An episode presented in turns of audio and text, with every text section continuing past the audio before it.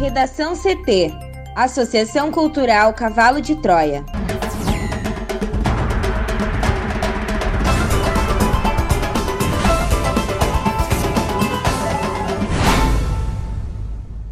Agora, no Redação CT.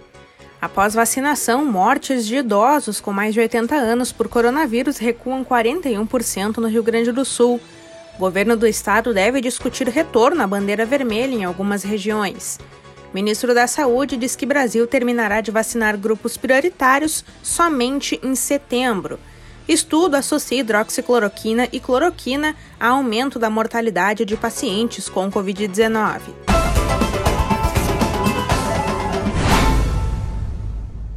Eu sou a jornalista Amanda Hammermiller, este é o Redação CT, da Associação Cultural Cavalo de Troia. Céu ensolarado em Porto Alegre, a temperatura é de 25 graus. Boa tarde. Quinta-feira será de tempo seco e predomínio de sol no Rio Grande do Sul. A exceção são alguns municípios dos campos de cima da serra que podem ter pancadas fracas e isoladas. Na capital, a máxima é de 25 graus. A previsão do tempo completa daqui a pouco. Após vacinação, mortes de idosos com mais de 80 anos por coronavírus recuam 41% no Rio Grande do Sul. Mais informações com a repórter Juliana Preto. Passados pouco mais de três meses desde o início da vacinação no Rio Grande do Sul, a proporção de idosos com mais de 80 anos entre as vítimas da Covid-19 apresenta sinais de queda. O percentual de vítimas nessa faixa etária, entre as primeiras a serem atendidas no estado pela campanha de imunização, caiu 41% entre março e abril, em comparação com os primeiros 30 dias de distribuição das vacinas aos municípios gaúchos. Essa população, Amanda, respondeu por 27% dos óbitos por coronavírus no período entre 19 de janeiro, quando os produtos começaram a ser entregues às prefeituras para aplicação, e 19 de fevereiro, quando ainda não havia tempo suficiente para os imunizantes garantirem uma proteção. Em um período equivalente entre 19 de março e 19 de abril, três meses mais tarde, essa parcela recuou para 16%. O presidente da Sociedade Brasileira de Imunologia, Juarez Cunha, afirma que é preciso analisar os números com prudência, por ser necessário um prazo ainda mais longo para uma avaliação definitiva, mas considera que o cenário está de acordo com o esperado. A chamada imunidade de rebanho, que freia a circulação do vírus, é atingida quando pelo menos 60 a 70% da população recebe as injeções. E até ontem, quarta-feira, a campanha havia contemplado o equivalente a 17,6% dos gaúchos. Em números absolutos, o somatório de mortes em cada período, contado por data de confirmação, caiu de 586 para 437 entre essa população mais velha, um recuo de 25%, ainda que nos mesmos intervalos, o total de óbitos causados pelo coronavírus tem avançado 26% no estado em razão do agravamento da pandemia. E é preciso levar em consideração que, em razão de atrasos no processo de notificação, é possível que novos registros referentes aos últimos dias ainda sejam inseridos no sistema de monitoramento. Ainda é preciso considerar que esses são indícios ainda parciais de eficácia das vacinas, já que uma parcela significativa desses idosos ainda não recebeu as duas doses necessárias para completar o esquema de imunização. Para finalizar, é importante ressaltar para os ouvintes que os vacinados precisam continuar tomando medidas de precaução, como distanciamento e uso de máscara, pelo fato do imunizante não impedir completamente a manifestação ou a transmissão da Covid-19. O governo do Rio Grande do Sul deve discutir retorno à bandeira vermelha em algumas regiões. Thaís Uchoa. Uma reunião do gabinete de crise do governo do Rio Grande do Sul deve confirmar a possibilidade de retorno do estado à bandeira vermelha, no modelo de distanciamento controlado. O encontro estava marcado para amanhã de hoje e busca avaliar indicadores prévios da situação da ocupação de leitos de UTI, óbitos e números de novos casos. Há oito semanas seguidas, o estado segue em bandeira preta, considerado risco altíssimo de contágio da Covid-19. Amanhã, um novo mapa deverá ser divulgado. Mesmo em patamares considerados altos, a ocupação de leitos e as contaminações mostram queda nos dados da Secretaria Estadual da Saúde. Se houver manutenção da bandeira preta, todas as regiões que possuem o sistema de cogestão poderão adotar medidas mais brandas, semelhantes à da cor vermelha. Já se a situação mudar de patamar e voltar para a cor vermelha, os prefeitos poderão flexibilizar regras ainda mais brandas, referentes à da cor laranja, o que, segundo técnicos da área de saúde, consideram arriscadas. Durante o encontro, o prefeito de Porto Alegre, Sebastião Melo, do MDB, que preside o grupo de municípios da região metropolitana, e o secretário de Articulação e Apoio aos Municípios, Luiz Carlos Busato, levarão ao governador Eduardo Leite solicitações de retorno à bandeira vermelha, feitas por entidades como, por exemplo, a FAMURS. O ministro da Saúde, Marcelo Queiroga, informou nesta quarta-feira, em coletiva de imprensa, que o Brasil deve concluir a imunização contra a Covid-19 dos grupos prioritários somente em setembro. Esse público reúne idosos, profissionais de saúde, portadores de comorbidades, forças de segurança, professores, entre outros, e soma 36% da população. O atraso já era previsto por especialistas. A previsão anterior, dada pelo então ministro Eduardo Pazuello em março, era finalizar em maio a vacinação do grupo prioritário. Queiroga acredita o atraso de quatro meses na previsão a demora das entregas dos laboratórios produtores das vacinas e a frustração do calendário proposto pelas empresas. Até agora, 24,8 milhões de habitantes foram vacinados com a primeira dose e 9 milhões com a segunda dose no país. Entre hoje e amanhã, o Ministério da Saúde entregará mais 3 milhões e 400 mil doses de vacinas aos estados. Ao todo, 53 milhões e 600 mil doses já foram distribuídas, mas apenas 33 milhões e 800 mil foram aplicadas na população. Isso porque há reserva de doses feita pelos estados para a segunda aplicação em quem já tomou a primeira. O governo brasileiro também espera para a próxima semana a entrega de um milhão de doses de vacinas da Pfizer. Apenas capitais vão receber esse imunizante, já que os frascos precisam ser acondicionados em temperaturas que apenas freezers especiais podem proporcionar. Durante a coletiva de imprensa, Queiroga informou que está abrindo pregão eletrônico sem fixação de preço para aquisição de medicamentos do chamado kit intubação,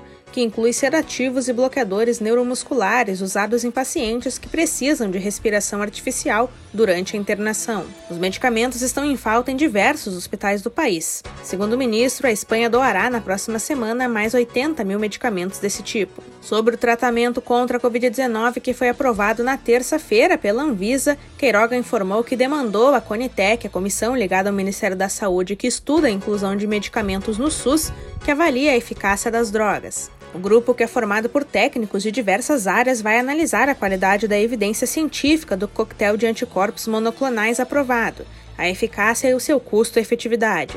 O ministro não deu previsão de quando a Conitec terminará a análise nem previsão de quando o tratamento estará disponível nos hospitais.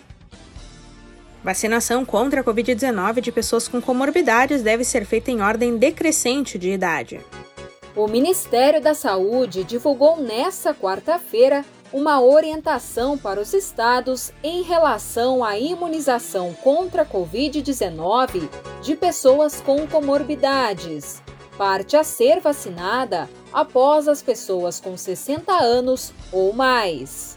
O governo federal sugere imunizar por grupos de idade, reunindo pessoas entre 55 e 59 anos primeiro, depois de 50 a 54 anos e assim por diante. Segundo os cálculos da pasta, 17,7 milhões abaixo dos 60 anos têm comorbidades como diabetes, pneumopatias, asma, hipertensão, doenças cardiovasculares, anemia, obesidade e entre outras doenças.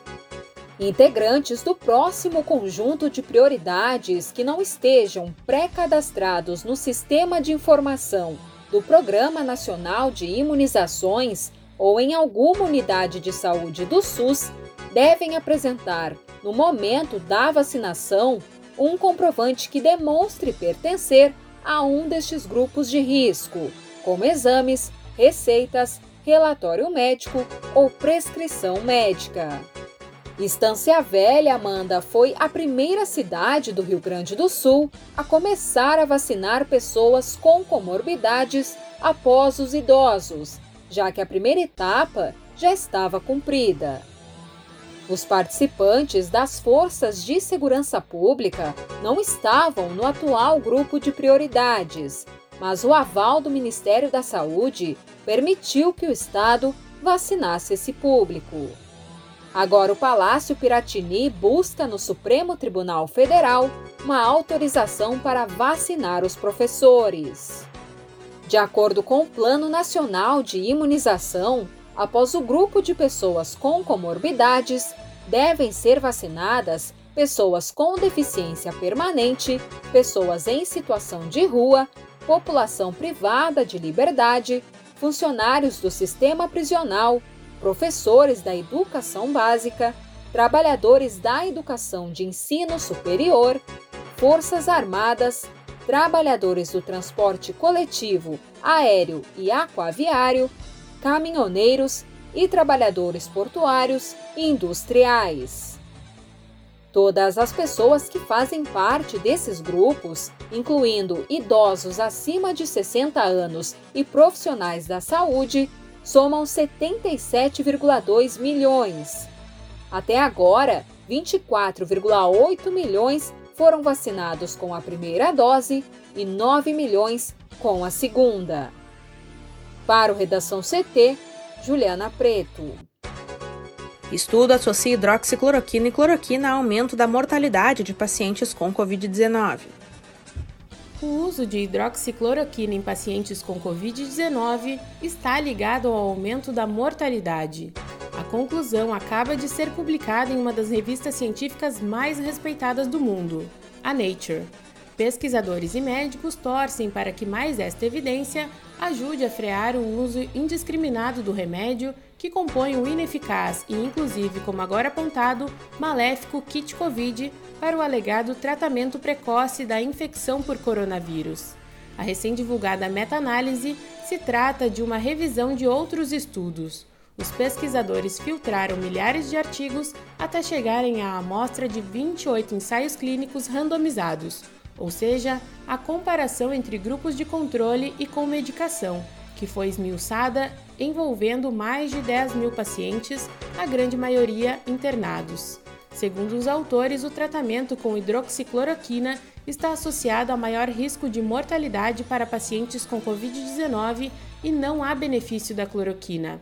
A principal diferença entre as duas drogas é que a hidroxicloroquina tem menos efeitos colaterais e potencializa a ação anti-inflamatória quando comparada à cloroquina. Ambas são indicadas para o tratamento de malária, de doenças autoimunes como lúpus e artrite reumatoide e moléstias fotossensíveis. O surgimento da pandemia convulsionou o meio científico. Em busca de possíveis tratamentos para a infecção pelo novo coronavírus, quase 700 pesquisas tiveram início apenas nos quatro primeiros meses do ano passado sendo que uma em cada quatro investigações estava relacionada à hidroxicloroquina ou à cloroquina, conforme o levantamento destacado na análise. No princípio da crise sanitária global, as medicações foram autorizadas para uso emergencial hospitalar em diversos países, mas logo começaram a surgir evidências de que não contribuíam para a melhora do paciente.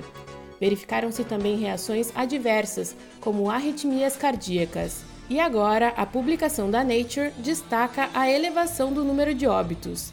Ao longo do último ano, pacientes com uso regular de hidroxicloroquina enfrentaram dificuldades em certos períodos para encontrá-las em farmácias, dada a corrida de clientes em busca do chamado tratamento precoce, até hoje exaltado pelo presidente da República Jair Bolsonaro e prescrito em muitos consultórios. A Organização Mundial da Saúde já declarou que essas substâncias não funcionam contra a Covid-19, alertando para os efeitos colaterais, assim como vem fazendo os mais reconhecidos órgãos de controle sanitário e associações de especialistas. Para o Redação CT, Thaís Uchoa. No Redação CT, agora é previsão do tempo com Juliana Preto. E a quinta-feira será marcada por tempo firme e presença de sol no Rio Grande do Sul. De acordo com a SOMAR Meteorologia, há possibilidade de chuva apenas em alguns municípios dos campos de cima da serra, como Bom Jesus e Cambará do Sul, mas em forma de pancadas fracas e isoladas no final da tarde. No litoral norte, Amanda, pode haver nebulosidade em alguns períodos do dia, mas não deve chover.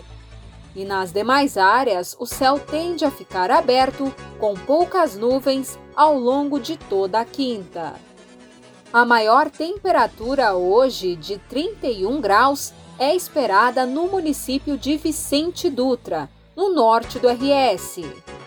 Aqui em Porto Alegre, a máxima deve ficar em 25 graus e a previsão continua sendo de sol. Já amanhã, sexta-feira, o tempo passa a ficar firme em todo o território gaúcho, sem mais condições para chuva. O dia será de sol entre nuvens na maioria das áreas. A exceção é a fronteira oeste, onde a nebulosidade marca a presença em determinados períodos. Redação CT. Apresentação Amanda Hammermiller. Colaboração Juliana Preto e Thaís Uchoa. Uma produção da Associação Cultural Cavalo de Troia com apoio da Fundação Lauro Campos e Marielle Franco. Próxima edição amanhã. Boa tarde.